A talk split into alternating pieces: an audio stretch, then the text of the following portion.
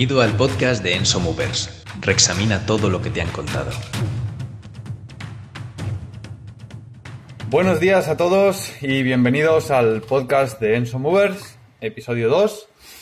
En el episodio de hoy vamos a empezar hablando del entrenamiento, de fuerza en concreto, cómo estructurarlo y a partir de ahí iremos hilando hasta encontrar pues lo que vaya surgiendo. Eh, fallos habituales que nosotros hemos cometido en nuestra historia de entrenar, que ya hemos descubierto con los clientes, tips, eh, herramientas, eh, cómo estructurarlo dependiendo de tu horario. Así que si estás interesado en aprender cómo organizar y estructurar tu entrenamiento, que es, un, es lo primero que deberías hacer. Sí, buena idea. No te lo pierdas. ok, pues vamos a darle una vuelta al tema. ¿Por dónde empezamos? Eh, pues yo empezaría por eh, por qué estructurar el entrenamiento de fuerza. Porque hay mucha gente que no entiende las razones. Sí, eso, eso... dice, yo voy y hago. Sí. ¿Sabes qué pasa? Que, creamos, como vivimos, cuando vivimos dentro de nuestra propia burbuja de, en nuestro día a día, ¿no?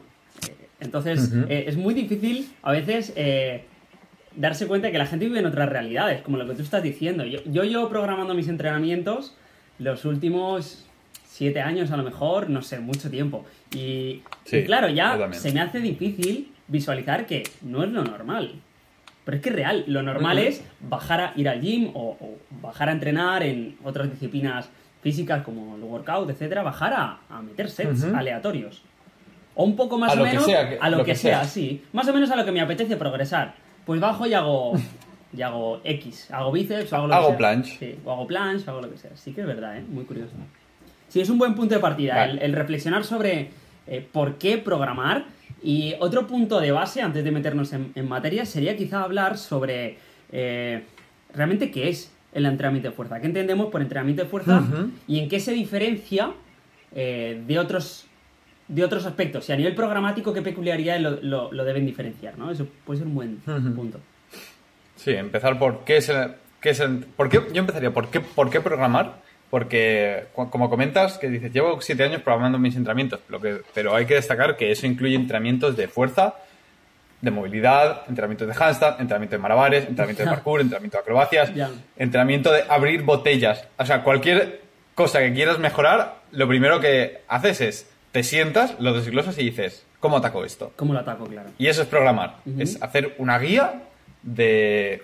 Una, guía de una guía de acción, ¿no? Un plan estratégico. Con mayor, el cual... con mayor o menor flexibilidad, porque claro, hay gente que nos puede estar escuchando y está pensando en sistemas rígidos. Un sistema puede ser rígido o puede ser flexible. Sí, sí, sí. Puedes dejar abierta la posibilidad de, de, flexibilidad, pero está bien sentarse y decir, aquí es flexible, pero en esto no es flexible. Por supuesto. Entonces, en este sentido, eh, lo primero que hay que hacer, y que creo que comentamos en, el episodio anterior, es te sientas y defines un objetivo. Y para esto es muy importante entender cómo funciona el circuito de dopamina del cerebro, que es, creo que lo expliqué en, el esto anterior, pero aún así lo voy a repetir brevemente. Te fijas un objetivo, un objetivo que valoras, que quieres, por lo que sea, aumentar tu salto, mejorar la, potencia hasta X, eh, hacer tantas repeticiones de dominada. Es importante que sea un objetivo cuantificable. Cuanto más detalle tenga el objetivo, mejor. Es decir, no es lo mismo decir quiero mejorar mi empujón que decir quiero hacer 10 segundos de straddle planche con la cadera extendida. Claro. Eso, eso es cuantificable. Y a partir de ahí lo que tenemos que hacer es desglosarlo en mini objetivos y trabajar hacia ellos. Y a medida que trabajemos, nuestro cerebro detectará que estamos progresando hacia el objetivo que nos hemos planteado y nos recompensará con dopamina, que es básicamente motivación. Y esa motivación nos servirá de fuego para seguir entrenando. Entonces, ese es el, el, por qué, eso es lo que yo llamaría por qué estructurar el entrenamiento, ¿no? Uno, porque te permite cuantificar el progreso. Y eso hace que motivacionalmente tengas una recompensa. Claro el cuantificar el progreso, a su par, a, su vez, te permite hacer microajustes para identificar cuándo estás progresando y cuándo no estás progresando. Y porque es la, es la forma más lógica de atacar un objetivo. Es decir, atacarlo conscientemente, decir, vale, ¿cómo lo progreso? No es solo ir e intentar hacer algo, es hacer un plan estructurado de ataque, decir, vale, esto lo voy a desglosar en esto, esto y esto y esto y esto, y voy a trabajar esta parte por un lado, esta parte por este otro, este con esta frecuencia, este con esta frecuencia. Es una manera de entrenar eh, siendo eficiente con los recursos, dado que es un, sistema que te reporta feedback. Y ese feedback lo puedes usar.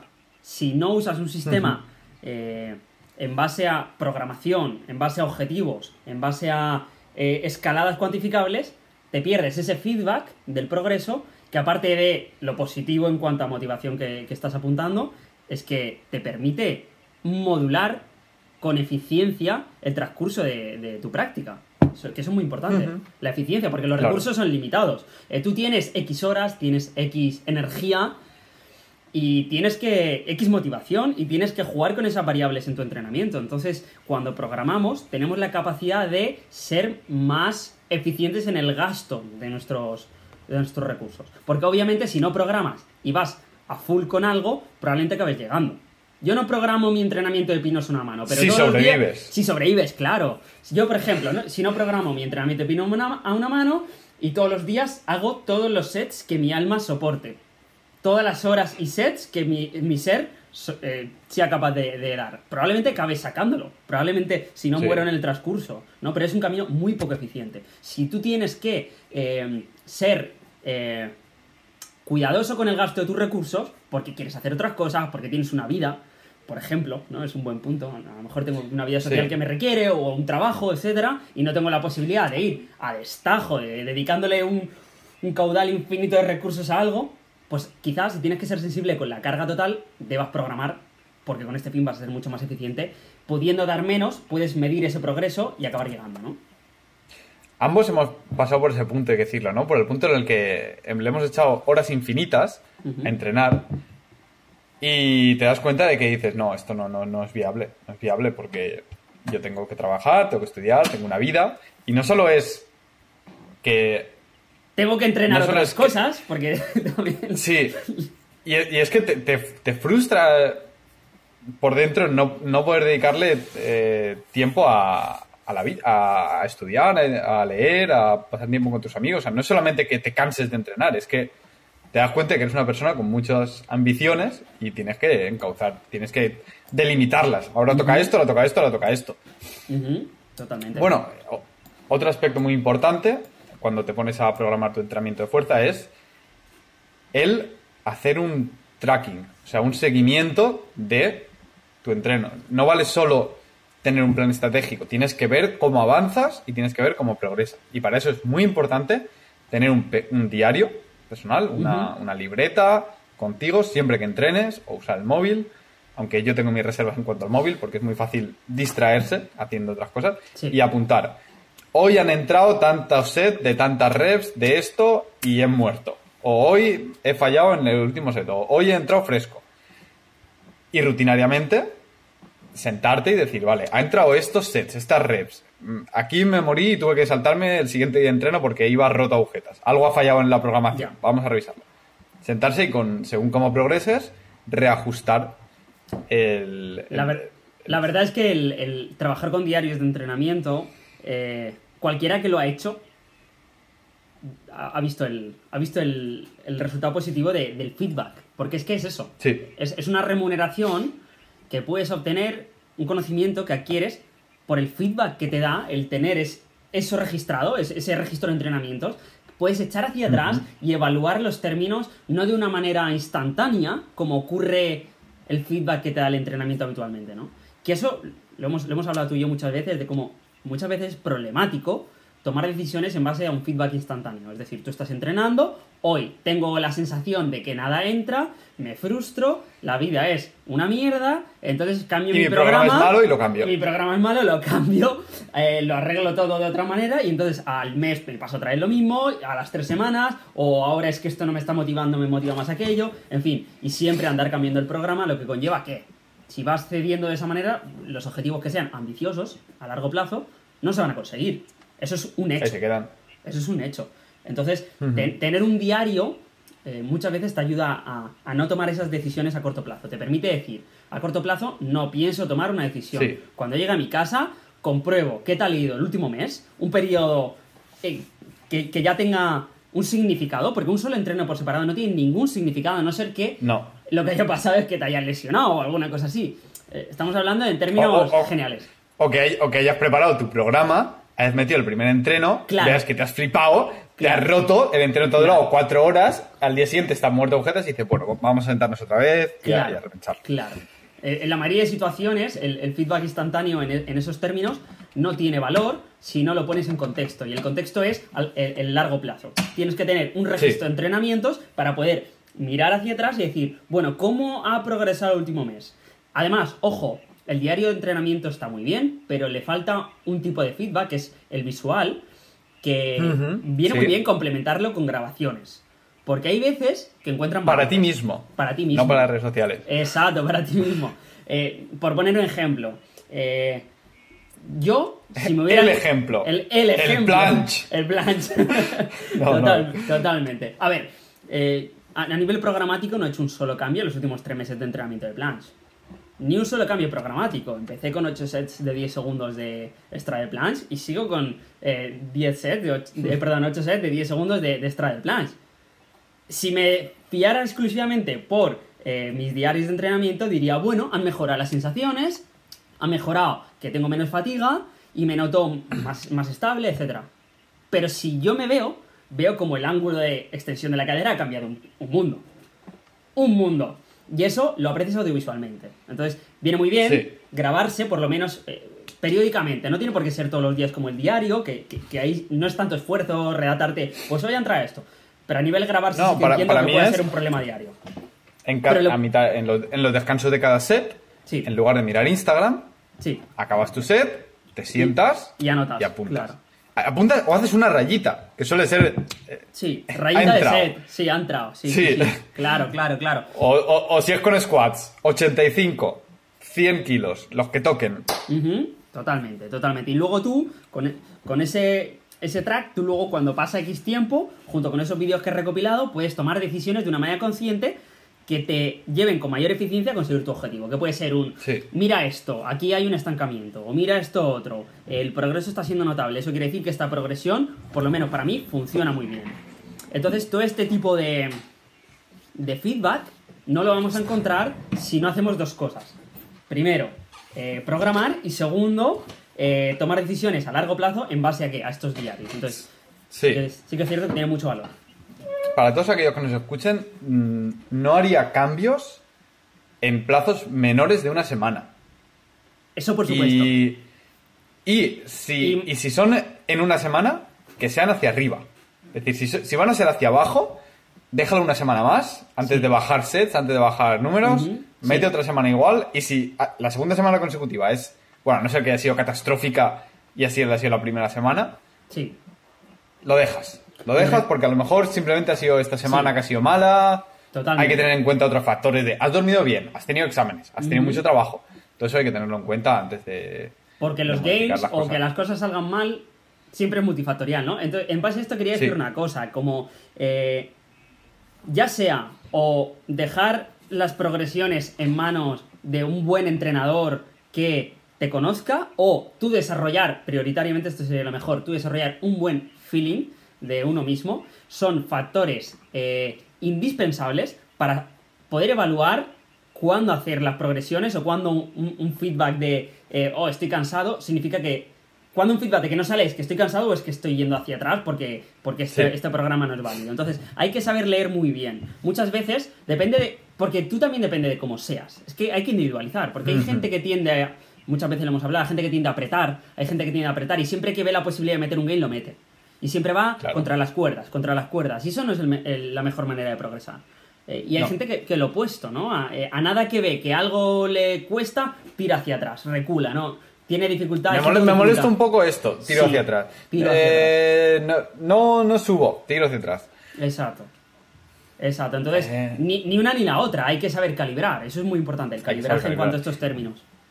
En cuanto al calibraje, hay que decir que recomiendo siempre hacerlo de manera objetiva y en frío. Es decir, nunca te pongas a modificar un programa cuando has vuelto de una sesión de entrenamiento, por ejemplo.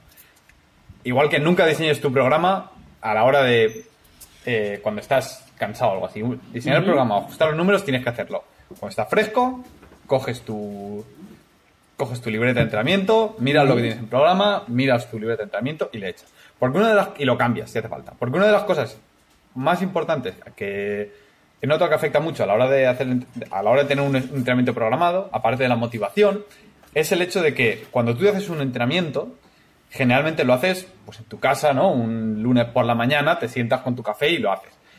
Un lunes por la mañana generalmente estás para comerte el mundo. Estás fresco, has dormido bien, hace sol y te sueles apretar más de lo que te apretarías si simplemente bajaras a ver qué entra.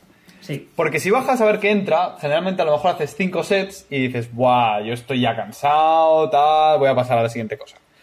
Pero si tú te has sentado el lunes por la mañana y pone 8 sets de 10 segundos de straddle planche, aunque en el quinto set estés un poco para arrastrarte y dices, ya, pero es que en el papel pone 8 sets pues habrá que meter esos, esos tres sets que faltan.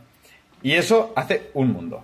Eso hace que aprietes un poquito más y te. Porque, porque lo has diseñado en frío. No, no vas diseñando el programa a medida que te cansas. Totalmente. Entonces, te obliga a apretar un poquito más y a la larga eh, la mejora es sustancial.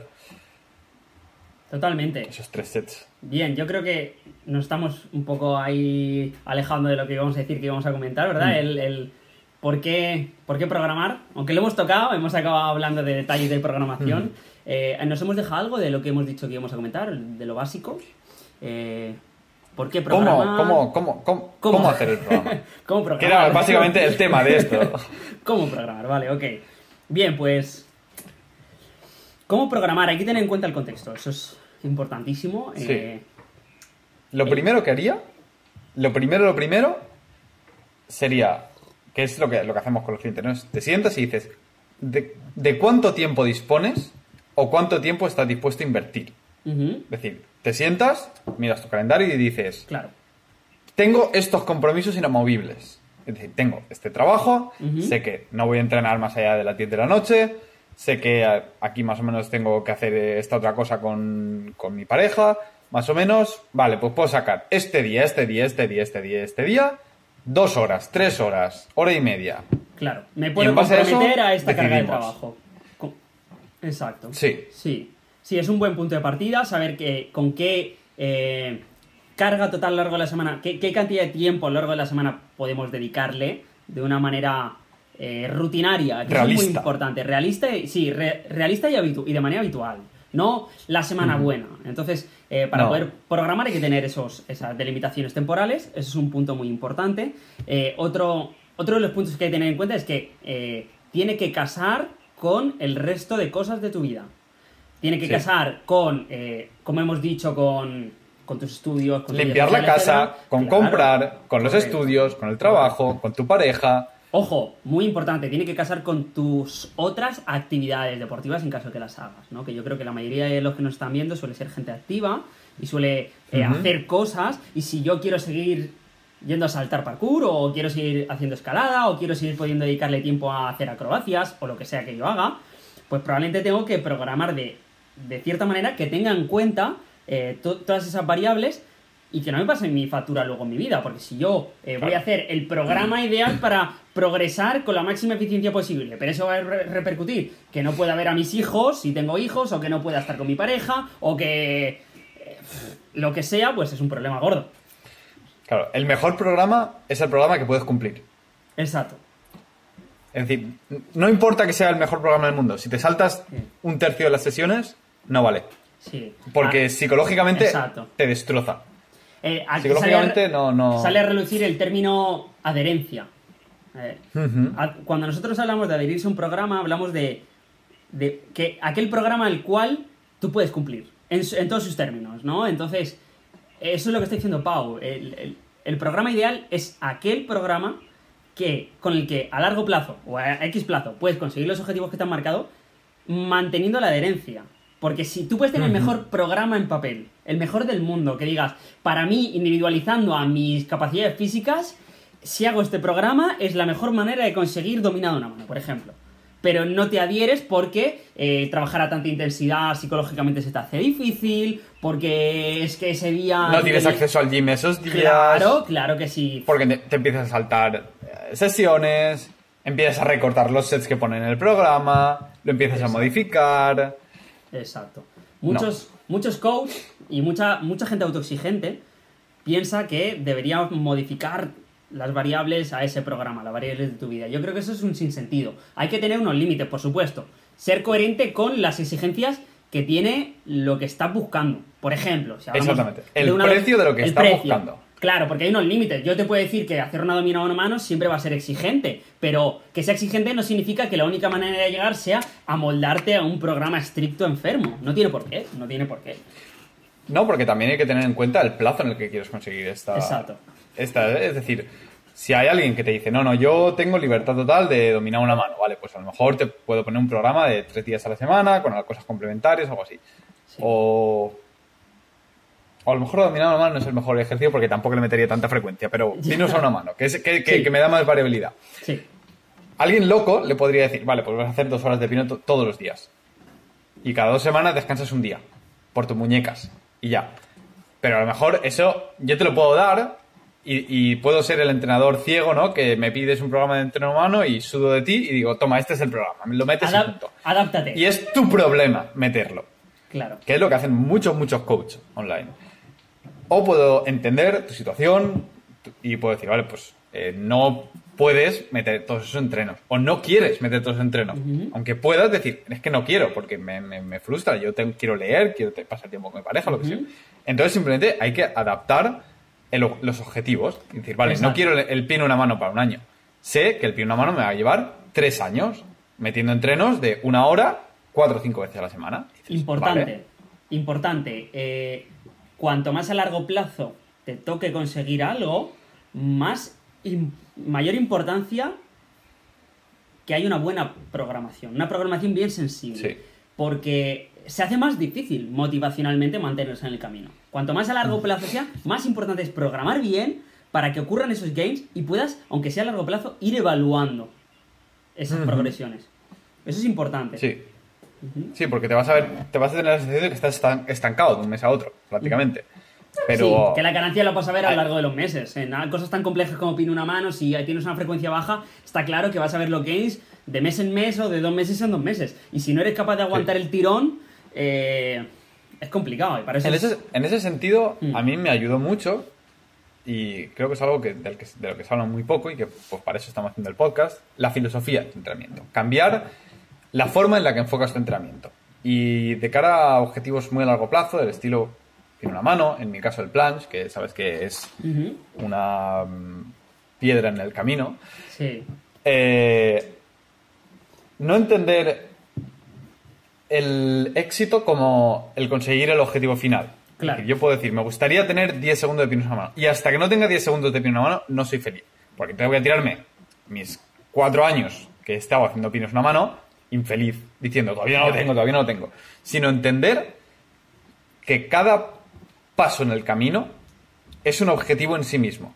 Y es un ejercicio en sí mismo que puede ser disfrutado. Es decir, si tú estás haciendo pie en una mano con, apoyo de cinco dedos, puedes, puedes entenderlo como esto es para conseguir mis 10 segundos de pino en una mano, o puedes entenderlo como estoy haciendo pino a una mano con apoyo de cinco dedos. Y eso en sí mismo es un ejercicio, es una postura que es lo que estoy desarrollando ahora mismo. Y luego otra, y luego otra. Y el estar a gusto en ese aspecto. Eso es lo mismo para. Súper importante. Eh, es, que eh, nos pensamos que. Creo que la gente tiene interiorizado que. Eh, la recompensa está en el final. Es algo intrínseco en la naturaleza humana o, algo natural. El orden natural de las cosas es ser así. Y no, no, no, es real. O sea, eso es un, un constructo mental, ¿no? Es un, una consecuencia de, de, la sociedad en la que vivimos hoy en día. Nos ha hecho ver la vida así, pero realmente la, la, autocompetición, como te la venden como algo positivo en cualquier lado en esta sociedad occidental. Realmente no es intrínseco, es algo aprendido.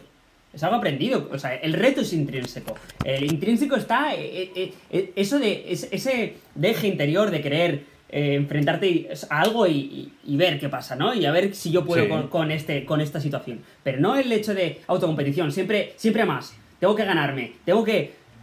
¿Por qué? No puedo disfrutar con lo que hay. No puedo estar, no puedo ser feliz con, con mi situación actual, no puedo ser feliz con lo que hay. Es que es una actitud que no te deja disfrutar, no te deja disfrutar del camino. Entonces, creo que es importante visualizarlo, ¿no? Como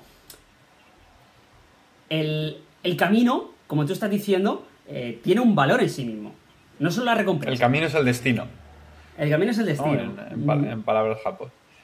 Y eh, creo, que es, creo que es una mezcla. O sea, por un lado tienes que tener ambición si quieres mejorar, tienes que identificar algo en lo que no estás a gusto y quieres decir, esto me gustaría llevarlo más allá. Pero a la par tienes que ser capaz de estar a gusto en el momento. Y eso requiere trabajo, trabajo de aquí. Eso es un set de aquí. Sí. De la cabeza. Y en pasa lo mismo con el. Con la, creo que con la pérdida de grasa, con la ganancia de masa muscular. Es decir, yo a lo largo de todos los años que he ido entrenando, he ido perdiendo grasa, he ido ganando masa muscular. Ya llevo muchos años con un porcentaje de grasa por debajo del, del 10%, con abdominales y todo. Pero en todo momento del camino, en todo momento, he estado a gusto con mi cuerpo he podido decir, me gustaría tener un poquito más de masa muscular. Bien, pero eso no quita que ahora mismo yo esté a gusto con cómo, yo, cómo soy yo mismo. Por supuesto. Y eso en cualquier aspecto, ¿no? Y, en cuanto a la. A entender que las personas somos multidimensionales y que no te puedes comparar con otro en un aspecto solo, porque no ves todo, todo el abanico de su vida. No puedes decir, es que esta persona es mejor que yo en los pinos. Y dices, pues claro, siempre va a haber chinos mejores que tú en los pinos. Siempre. Pero tienes que entender, siempre, siempre. Y en, todo. claro. Pero tienes que entender tu persona como muchos aspectos y entender la satisfacción personal como algo del conjunto de tu persona. Es decir, vale, a lo mejor estoy avanzando menos que mi compañero, pero yo a, a cambio, pues le estoy dedicando tiempo a mi pareja y estoy estudiando y eso pues me hace feliz en conjunto. Estoy satisfecho con mi vida en conjunto. Y entender que el desarrollo viene por muchas partes. Entonces, eh, creo que lo, único que puedes hacer es compararte contigo, con tu yo de, ayer, ¿no? Es decir, un poquito mejor. Un poquito mejor que mi, yo, que mi yo de ayer. No un poquito mejor que ese tío del gym que está muy sí. Eso es importante. es importante. Bueno, programación, ¿verdad? Eh, programación. Bien. Eh, Nos hemos quedado en el paso uno. Paso uno. ¿Cómo, programar? Disponibilidad temporal. Sí, disponibilidad temporal. Bueno, ya eso lo hemos matizado, ¿no? Tienes que ceñir. Yo diría. Eh, coges tu disponibilidad temporal y tus objetivos. Y ves cómo encajan. ¿Ves si son realistas, si no, y a cuánto te podrías comprometer con tus objetivos? Y evalúas tus objetivos también en cuanto a tu disponibilidad temporal. Si eres capaz de meter un bloque de fuerza, de movilidad y de pinos y otro de movilidad de otra cosa, pues estupendo. Pero si no te cabe todo porque no tienes esa disponibilidad temporal, a lo mejor tienes que poner algunos objetivos para un futuro. Porque es importante, vamos, a, vamos a tirar por ahí. La especificidad en el entrenamiento. No querer darle a todo a la vez. Y eso de cara también a lo que comentabas, ¿no? A la gente que, ahora mismo tiene, que tiene otras disciplinas, que tiene escalada, que tiene baile, que tiene tal. Eh, puedes entender el entrenamiento como algo que, se, que complementa esta disciplina o si tienes carencias severas, a lo mejor te conviene decir, vale, voy a dejar en pausa el parkour durante una pequeña temporada, haciendo a lo mejor una sesión a la semana, me voy a centrar ahora en el desarrollo de fuerza, de mobility y todas estas skills y luego más adelante vuelvo a meter más sesiones de parkour, porque ahora mismo lo que quiero es, mi objetivo es aumentar mi base física y ciclar a lo largo de, la, de las épocas, ¿no? Ahora me centro en fuerza, ahora en mobility, ahora en pinos, ahora en parkour. Conforme voy alcanzando los diferentes objetivos que me voy planteando en mi programación, exacto. Claro. Porque hay gente que quiere meter en su programa todo, todo. Dice, yo quiero side split, dominadas una mano, flexiones a pino, planche, eh, front split, quiero pinos, quiero parkour. Y, y, lo peor es que la mayoría de veces que se tiene ese punto de vista, también se tiene la filosofía de no programar. Suele ir salir a meter sets, hacer el, loco y lo quiero todo. Entonces, eh, eso, eso plantea dificultades muy chungas porque juntamos el hecho de que tu, carga de trabajo es limitada, tus horas, energía, etc. Lo, lo, que tú puedes hacer es limitado. Si lo divides en muchas cosas y además sin programar, ¿qué va a pasar con total seguridad? Pues lo que va a pasar a pasar años es que vas a pasar años, va a haber frustraciones, vas a andar cambiando tus objetivos cada poco tiempo porque te vas a desmotivar con las cosas que estás abordando, porque estás haciendo tantas cosas y estás viendo tan poco progreso, no tienes el feedback que hablábamos, que te da el programar, etc. Entonces, no es una idea muy inteligente. Yo, yo diría que si eres ambicioso con tus objetivos, en cuanto al número de ellos, por lo menos debes hacer dos cosas. Una, programar con severidad. Y dos, ser muy enfermo. Ser muy enfermo en el entrenamiento, darle una gran importancia. Porque yo, he visto mucha gente así. Yo, yo en, en épocas soy así. Mucha. Y dices, dices, esto es mi prioridad en mi vida.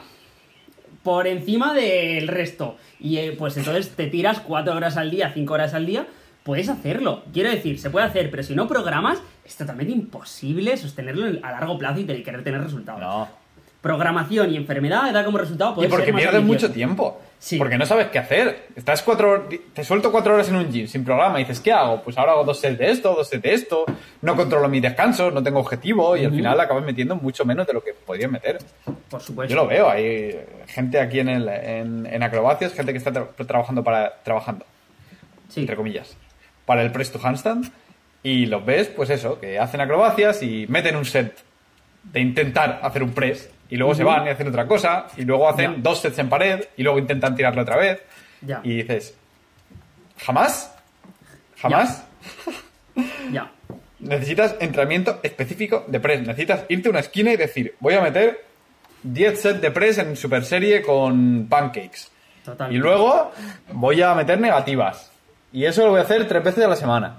Totalmente. Y así, así es como se progresa. O cinco veces a la semana, las que toquen. Pues sí. Porque yo me imagino al, típico.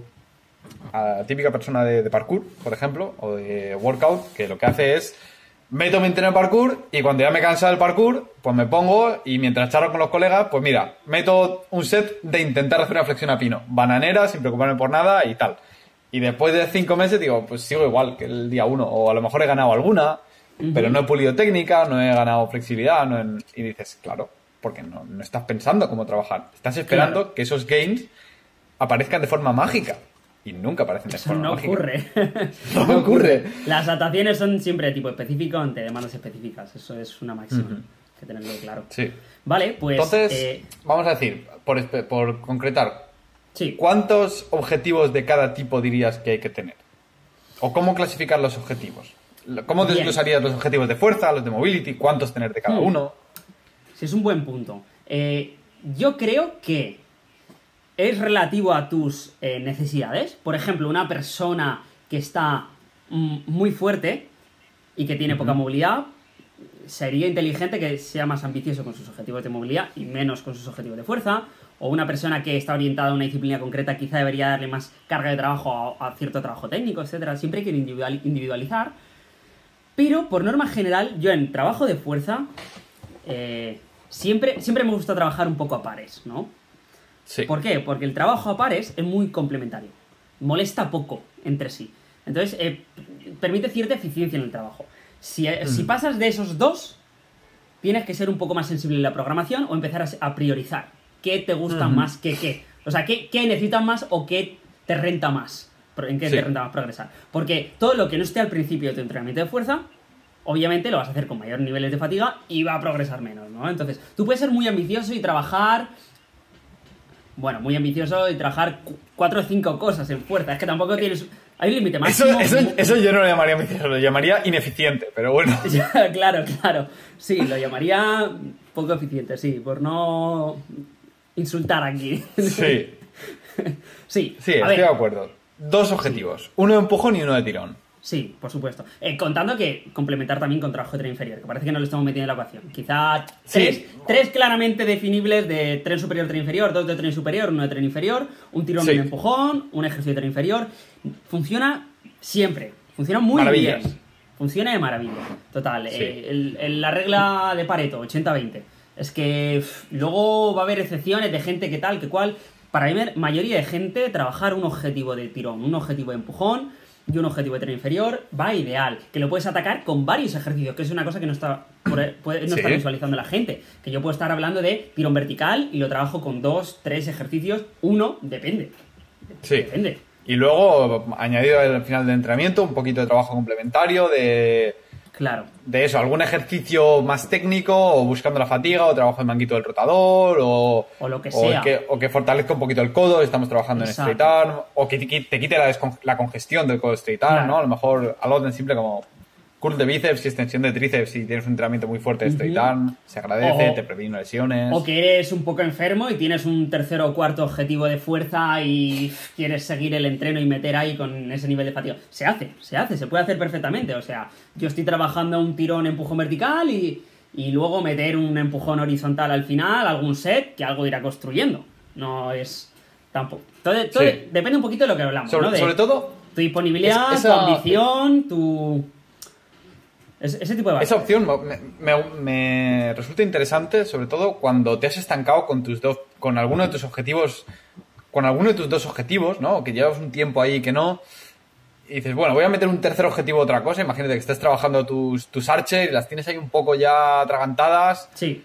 Puedes o cambiar a otra cosa o decir, bueno, voy a meter un poquito complementario de front lever ahí al final porque me gusta pulirlo. O porque me gustaría tocarlo un poquito. Sí, y, variar la forma en que entrenas, ¿no? Eh, claro. variar los... O sea, variar tanto los ejercicios como los sets, el tempo, el número de repeticiones con el que trabajas, todo eso lo puedes modular. Claro, todo eso lo tienes que modular en, base... unas cosas se modulan a otras, como, como yo comento muchas veces, eh, la, la única máxima, si podemos llamarlo así, en cuanto al trabajo de fuerza, es la intensidad. Esa sí que es importante. Las demás se van a modular en base a lo que hagas. Porque claro, cuanto más volumen de entrenamiento meta, menos frecuencia de entrenamiento voy a tener que meter en consecuencia. Por ejemplo, digamos que meto 12 sets de, de tirón vertical. No vas a estar al día siguiente para meter otro entreno. O sea, no has repuesto absolutamente nada. A lo mejor a 12 sets tienes que meter un entreno semanal. Claro. En cambio, si trabajo 3, a lo mejor me caben 4 sesiones esa semana. Que no quiero decir que, un sistema sea mejor que otro, es que luego hay que individualizar. No, no, no. Sí, sí. Individualizar, y eso incluye la persona y el momento de su vida. Si llevas una temporada metiendo 12 sets una vez a la semana, a lo mejor es el momento de pasar a meter 4 sesiones a la semana. O una persona que responde, eh, responde muy bien al volumen, al alto, al alto volumen. O una persona que, eh, a lo mejor una persona que tiene muchos objetivos, eh, le renta meter 3 sets diarios y a chuparla tres sets diarios y entonces no tengo, no he hecho mucha fatiga y, me puedo centrar en trabajar otras cosas moderadamente fresco, ¿no? Entonces, aquí siempre hay que individualizar. La, gente yo sé que quiere recetas, pero eh, lamentablemente este no es el canal. este, este, no es el canal para, para recibir recetas. No es posible, porque no funcionan. No funcionan. Yo te puedo vender que este es el sistema ideal. Te puedo decir, no, trabaja a frecuencia 2, eh, trabajando siempre. Eh, un clásico, ¿no? Entre 3 y 6 reps y mete X sets. Bueno, eso es un formato. Pero dependiendo de las variables, elegir ese formato puede elegir cualquier otro, ¿no? Eso es muy importante. Sí. Eh, como estándar, si tuviese que decir en cuanto a frecuencia, diría que de mobility, dos, tres veces a la semana, de mobility específico, es decir, side split. Claro. Y eh, front split. Dos, tres veces a la semana de entrenamiento serio. Sí, eh, sobre todo si, hacemos entrenos con un alto volumen o una alta intensidad o las dos. Entonces, si con, esas características, con frecuencia 2, 3, eh, es lo más eficiente. Por el, por el descanso, incluso. O sea, teniendo en cuenta eso, el término de que cuánto descanso va a hacer falta de cara a que tú puedas volver a, exigirte un entrenamiento en esas mismas condiciones. Sí, y eso también influye, pues, cómo comemos, cómo dormimos. Si comes bien y duermes bien, en dos días está fresco. Si no duermes bien y comes basura, igual en dos días dices, yo sigo teniendo agujeta. Claro. Quizá tienen que ser tres, cuatro, los que sean. Sí, sí. Recuerdo que Poliquin comentaba por ahí que un buen un entrenamiento duro de, de, peso muerto lleva a un hombre entre 10 y 12 días de recuperación.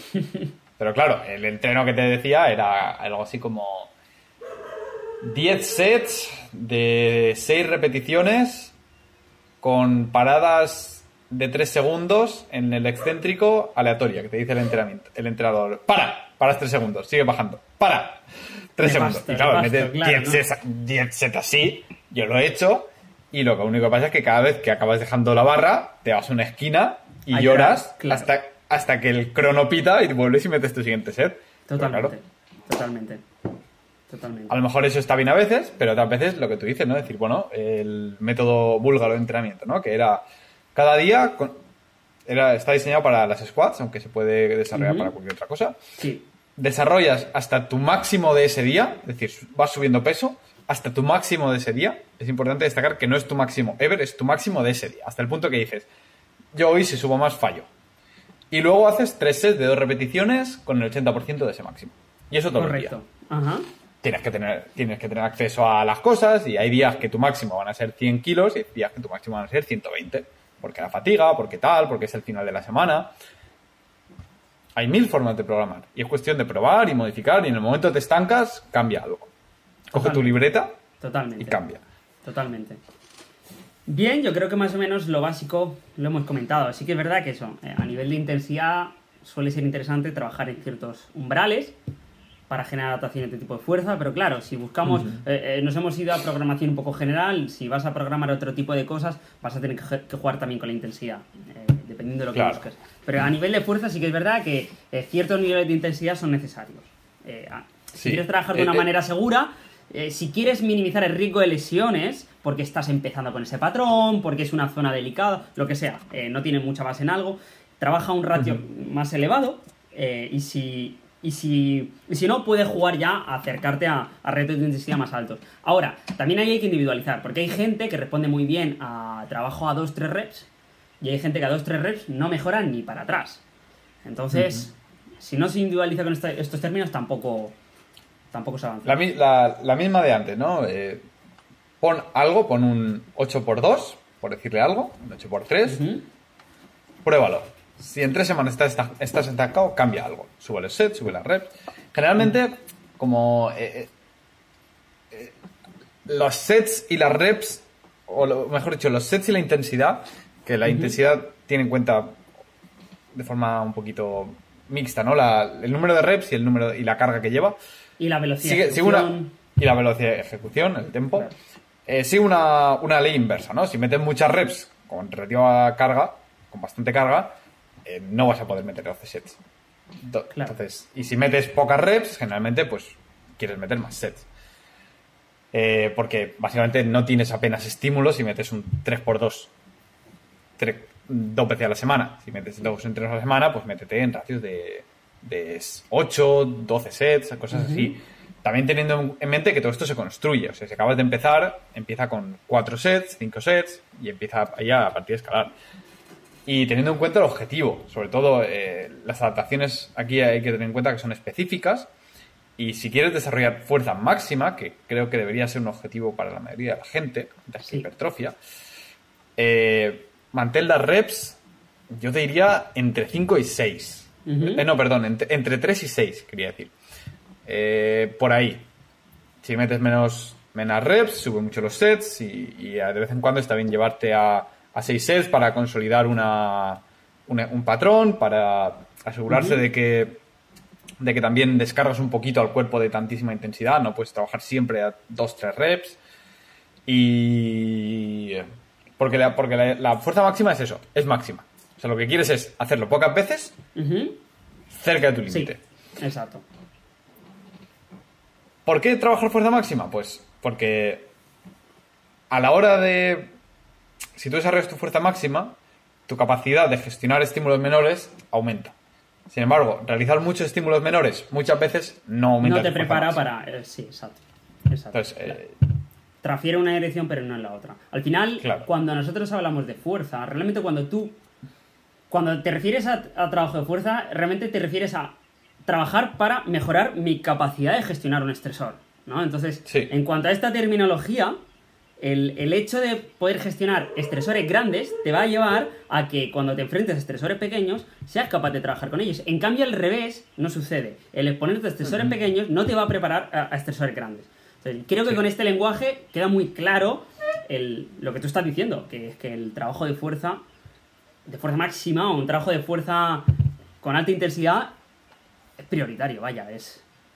Todo el, mundo, todo el mundo debería contemplar una fase de llegar a ciertos ratios en los diferentes ejes articulares en, trabajo de fuerza. Al igual que la movilidad, ¿no? Como hemos hablado mil veces, son, son las dos puertas de cara a la opcionalidad de movimiento y de cara a la salud.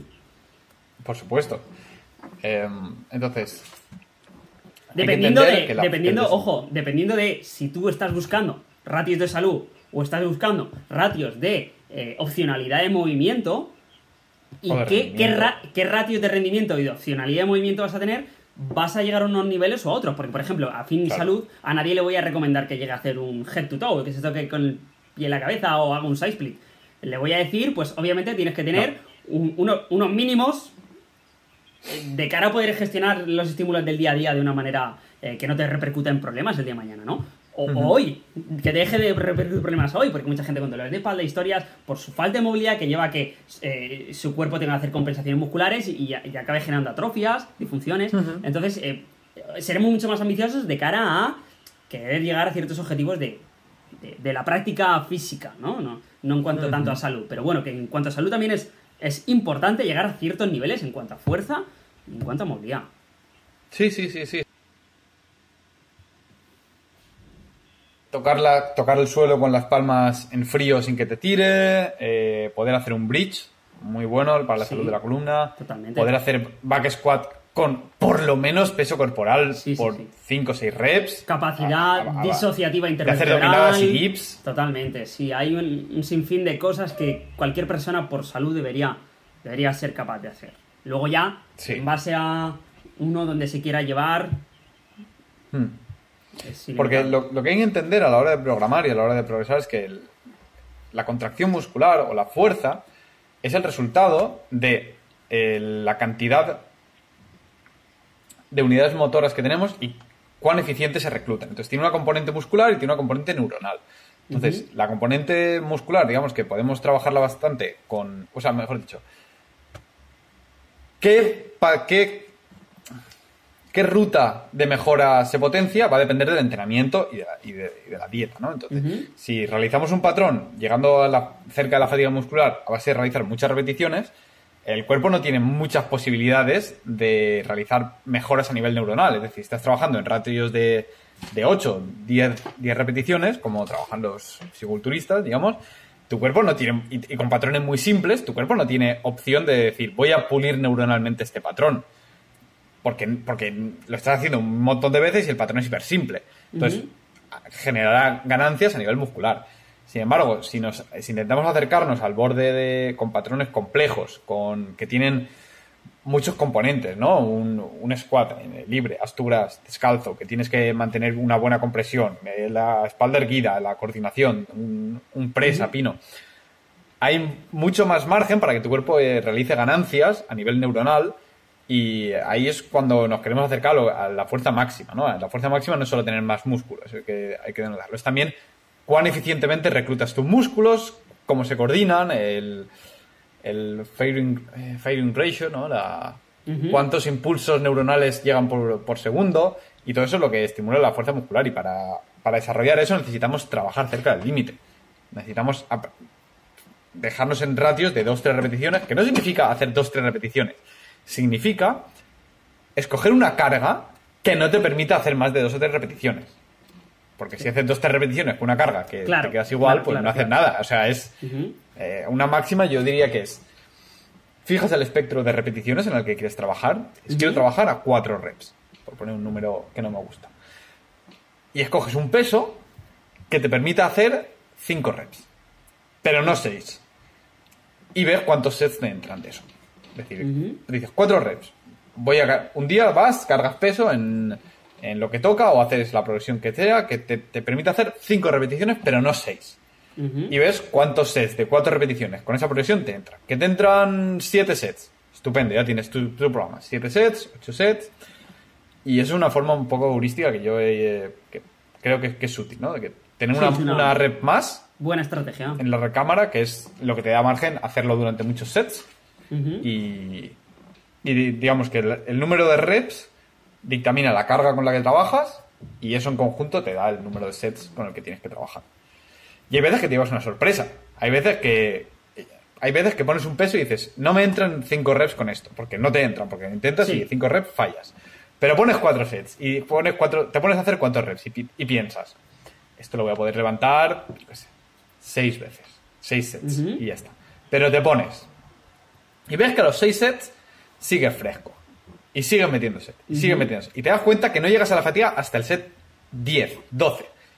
Y entonces dices, uff, esto va a requerir cantidad de trabajo. Y es. Y te lo ha dicho la experiencia, porque en tu cabeza dirías, seis sets, vale. Y estarías. Las matemáticas, ¿no? Por debajo, sí, sí, sí. Claro. hay, que, hay que testearse de vez en cuando. Y testearse no solo al 1RM, sino testear el programa entero. Esto entra, no entra, con qué fatiga. hay, que, hay que subir aquí y allá. Muy bien. ¿Qué más? ¿Qué más eh, podemos tocar en cuanto a. en relación a la programación del trabajo de fuerza? A ver, aspectos que nos hemos dejado. El yo sé que todo esto que estamos tocando eh, a mucha gente le va a sonar muy abierto, ¿no? Porque lo que tú decías, no estamos hablando de recetas, pero es que lo que es un arte el, programar. y requiere muchos años eh, el aprender a hacerlo bien. Entonces, creo que con este podcast lo que intentábamos más es darte ideas, darte por, claro, contexto, investigar, contexto. de, información al respecto de, todo lo que envuelve, a los factores que envuelven a la programación, ¿no? Eh, que cualquiera puede coger un 5x5 y empezar. Que como eh, bueno, eso, eso por supuesto. si no tienes ni idea, empieza. Empieza, totalmente. El paso uno es empezar. Coges un 5x5. Da, igual lo malo que sea el programa. Da igual. si no te lesiona, da 2, 3 con un 5x5 y para adelante. Eh, todo el mundo puede empezar así. Todo el mundo puede empezar así. Ahora, si quieres ser lo más eficiente posible en cuanto a la consecución de tus objetivos, en cuanto a en fin, la coherencia de, tu programa con el resto de factores como hemos estado hablando, etcétera, etcétera, pues entonces vienen las sensibilidades, ¿no? Las sensibilidades. Pero un punto de partida, siempre hay que darlo. Eh, punto de partida para aquel que no tenga ni idea, perfectamente. Tira para adelante con eso y, y a meter sets. Algo y, a, Empezar a, entender un poquito de la, de em, Eso siempre. Empieza metiendo los sets y luego los analizas. Pero empieza metiendo los sets. Y eh, de cara a alguien que quiera progresar bastante y que, que, se lo quiera tomar en serio, que tenga en cuenta que esto va a llevar muchas horas de estudio, muchas horas de análisis y de, y de leer libros y eh, escuchar entrevistas a entrenadores y, buscar retazos de información aquí y allá. Podríamos recomendar eh, algún libro. A mí, a mí, por ejemplo, me gusta mucho Overcoming Gravity, la segunda edición, está muy bien. el libro de Gymnastics Bodies está bastante bien. Eh, Polygon Principles. Polygon Principles. Un, buen básico. Super eh, Training. no sé, algo más. Super Training. Esos son, son libros que, uno podría empezar a ojear. Y si no tiene tiempo o ganas de todo eso, que busque un buen entrenador. Siempre. Un buen entrenador. Además de que un buen, programa, un buen entrenador te va a dar un buen programa y te va a permitir hacer buenos games, si tú tienes cierta ambición, con un buen entrenador puedes aprender mucho de programación. Que eso es otro, punto importante. ¿Por qué? Porque un entrenador te va a dar eh, las cosas con su contexto y te va a dar la información ya empírica, ¿no? O sea, puesta a la, praxis. Entonces eso tiene mucho valor, ya no es solo teoría, que yo diga, bueno, pues si esto sube, esto, esto cambia, esto otro tal, eso puede estar bien, pero luego cómo interactúa eso con la realidad, ¿no? en ese sentido, creo que un buen entrenador tiene que no solo darte un programa que funcione, tiene que individualizarlo, es importante, y tiene que saberte explicar por qué el programa es así y no de otra manera. Y eso cae en la responsabilidad del cliente. Exigirle al entrenador. ¿Esto por qué? ¿Y por qué esto y no esta otra cosa? ¿Y si hiciéramos esto? Eh, o sea, el entrenador tiene que estar ahí para eso, desde mi punto de vista, ¿no? Que esto nos puede llevar a... ¿qué, ¿Qué, es un buen entrenador? Totalmente, ¿no? Pero totalmente... ¿Cómo distingues un buen entrenador? Porque, porque hay que ser un buen, un buen estudiante para aprovechar un buen entrenador. Y eso es indispensable. Sí. Mm, puede, ser un buen entrenador que si es un mal estudiante no se producen eh, las ganancias que se están buscando. Y, al revés, obviamente, parece que no estoy aquí defendiendo únicamente al entrenador. Eh, un mal entrenador con un mal estudiante, hay malos entrenadores y un, buen estudiante con un mal entrenador tampoco va a ninguna parte. Entonces, pero, pero un buen estudiante con un mal entrenador va a ser capaz de identificar ese mal entrenador y van a decir, ahí te quedas, muchacho, me voy a buscar a otro. O aprender algo en el proceso, sacar, sacar algo de chicha en el proceso. Sí que es cierto, sí que es cierto. el punto sería ese. Para aprovechar un buen entrenador debe ser un buen, un buen estudiante. Tener la capacidad de saber sacarle el jugo a, esa persona que te, que te, está dando información de valor. ¿no? Sí. Es importante. Y para eso yo creo que lo que hay que hacer es preguntar. Preguntar y cuestionar. Y hablar con el entrenador. Un entrenador que te manda un programa y, y ya está, y no, y no te evalúa correctamente y no te hace ajustes periódicos o no te contesta las dudas, piénsatelo. complicado. Tiene que haber cierto feedback, porque, como sabemos, el entrenar a alguien es un proceso personal en el sentido más íntimo de la palabra. O sea, no solamente es que te lo tengo que ajustar a ti, es que tú vas a tener tus problemas, tus, tus, tus características personales, tu evolución, y yo como entrenador voy a tener que ser consciente de todo eso para poder ajustártelo. Si no, no hay, no hay tu tía. Totalmente, totalmente. Y va a tener que, un buen entrenador va a tener que aprender durante el proceso. Porque no va a tener todas las respuestas, porque cada individuo tiene sus peculiaridades y siempre uno, no en todo, con todos sus clientes, pero siempre se encuentra situaciones en las cuales lo que valía para A y B no vale para C y va a tener que evaluar el por qué, encontrar una respuesta y dársela a su cliente. Entonces eso es muy importante que ocurra. Eh, un, un estudiante, cualquier estudiante debe demandarle a su entrenador los porqués, pero tampoco tiene por qué ocurrir de una manera instantánea. Muchas veces, eh, oye, por, qué esto no está progresando? Pues mira, no lo sabemos. Puede ser por esto, esto, esto. Vamos a atacar esta primera opción, que parece la más plausible, y si no fuera, quizá podríamos optar por esta segunda mm. opción. En fin, porque la realidad es así. Esto no es una ciencia exacta, el entrenamiento no es, no es matemáticas, y no podemos saber con antelación la respuesta de un programa o de X carga de trabajo y lo que que va a hacer, ¿no? Podemos tener un mapa, ¿no? Una hoja de ruta bastante exacta, con bastante, con bastante precisión, bastante precisa, mm. pero no es, no es exacta. Desde luego que no, y siempre Ni de lejos. Totalmente. Y eh, en ese aspecto creo que a la hora de elegir un, entrenador es muy importante también que la gente lo tenga en cuenta, que desde mi punto de vista un entrenador tiene que haber pasado por las cosas, tiene que haber eh, andado el camino para poder enseñar. Es decir, yo lo siento, pero yo no me fío de un médico gordo. Eh, o a lo mejor me fío para enfermedades agudas, ¿no? A lo mejor es buenísimo para tratarme un cáncer eh, técnicamente de atacar eso. Mira, tienes una infección de esto, vamos a tratarlo con esto. Pero a nivel salud, a nivel optimización de, la salud y hábitos, tienes que haber andado el camino. Eh, o sea, para que todos aquellos que nos escuchen, si tu entrenador no sabe o no puede hacer las cosas que te que tú quieres, no confíes en él. Es decir, no me fiaría de nadie que me dijera que me puede llevar a hacer una dominada una mano que no haya sacado, que no sepa hacer o que haya sabido hacer dominar una mano. Totalmente. Es muy específico. Totalmente. Y un entrenador también que te sepa decir, yo eso no sé hacerlo. Ha habido gente que nos ha venido, oye, yo que me gustaría hacer esto. Y hemos dicho, lo siento, ese ámbito no lo abordamos o no por lo menos ahora, etcétera. Sí. sí, sí, totalmente. Eso, es, importante. que sepa delimitar lo que sí y, lo que no. Sus competencias. Exacto, sus competencias. Que es un tema un poco sensible porque siempre hay.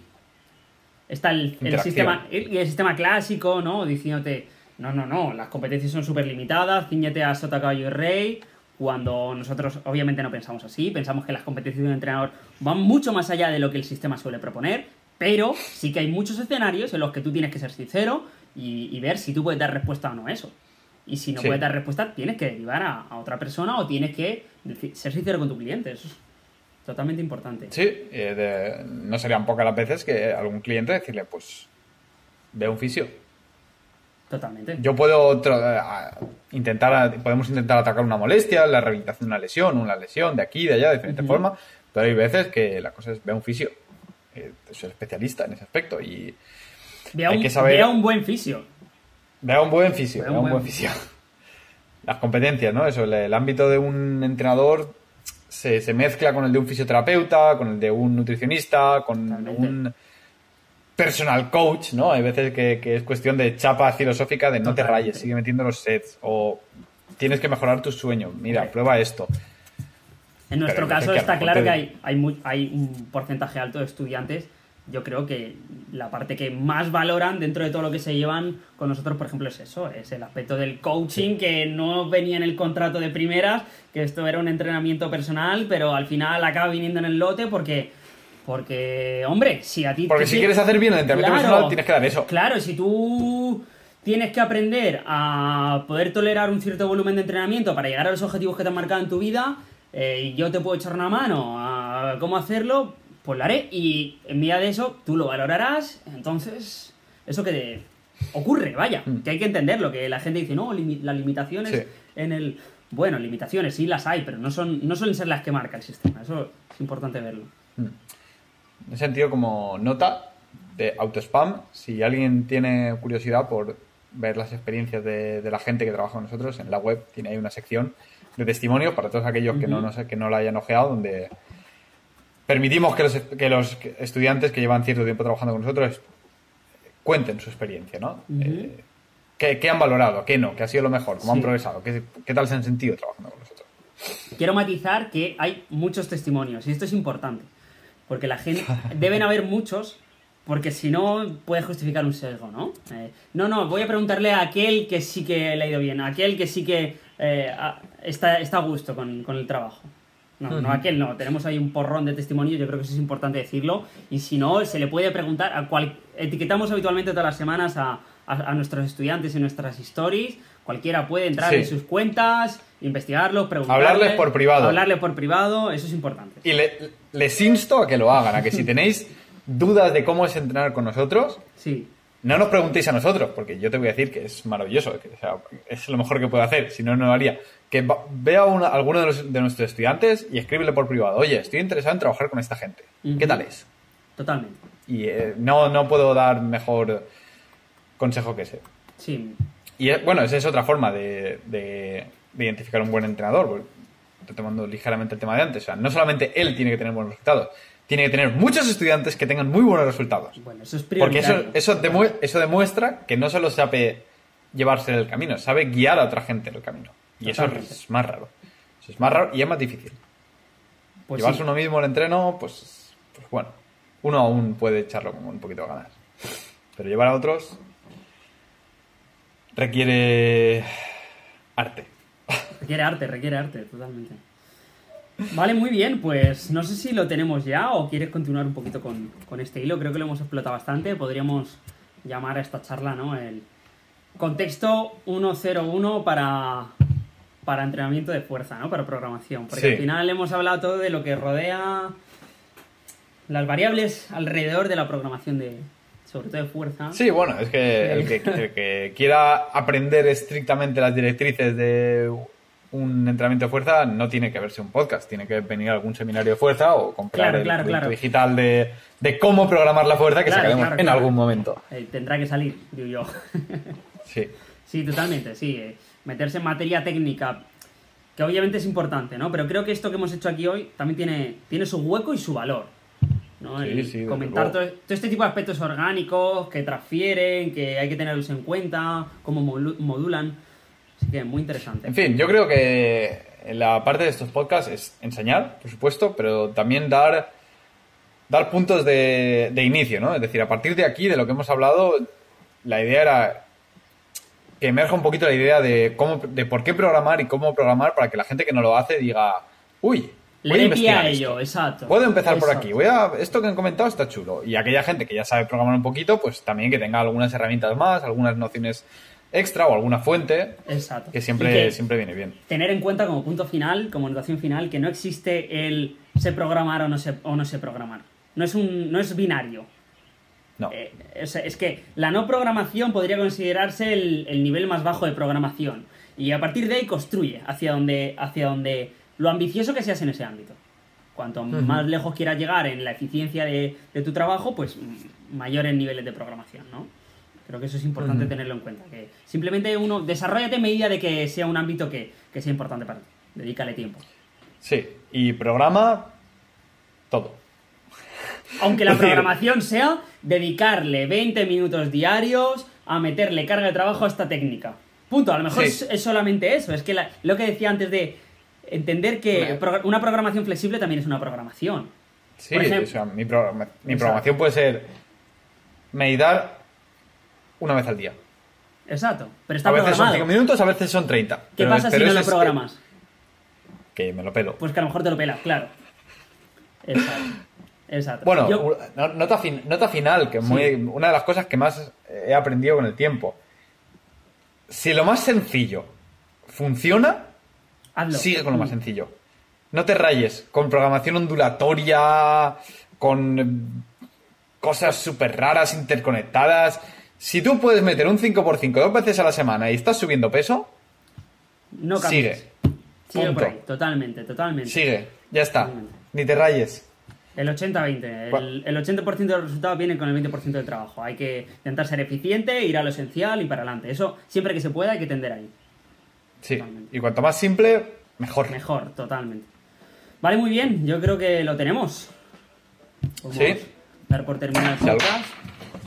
Si alguno de vosotros tiene dudas, comentarios, nos lo podéis dejar en YouTube, en, los comentarios. En la caja de comentarios, sí. Sí, eh, también tenéis, nos tenéis en todas las redes sociales, en Somovers, no hay más en Somovers, creo, tanto en Facebook como en Instagram. Eh, si queréis información sobre online coaching, nos tenéis en ensomovers.com y en la web www.ensomovers.com. Ahí tenéis testimonios, tenéis artículos de nuestro blog y si tenéis más dudas nos podéis preguntar, tanto por privado como por email. Eso es, y no olvidéis, si os ha parecido interesante el podcast, compartirlo, es lo que, lo que más nos va a ayudar, que propaguéis el, valor de esta información. El mensaje. Si es, que, lo habéis visto, el valor, propagarlo, que, nos hace un gran favor. Sí. Por vuestro un like, que, un like que hace que, YouTube nos salga más, salga más arriba y compartirlo porque, en fin, intentamos que esto sea para ayudar a la gente. Okay. porque me lo paso muy bien haciéndolo. Perfecto, pues hasta el próximo podcast. Eh, nos vemos. Un saludo.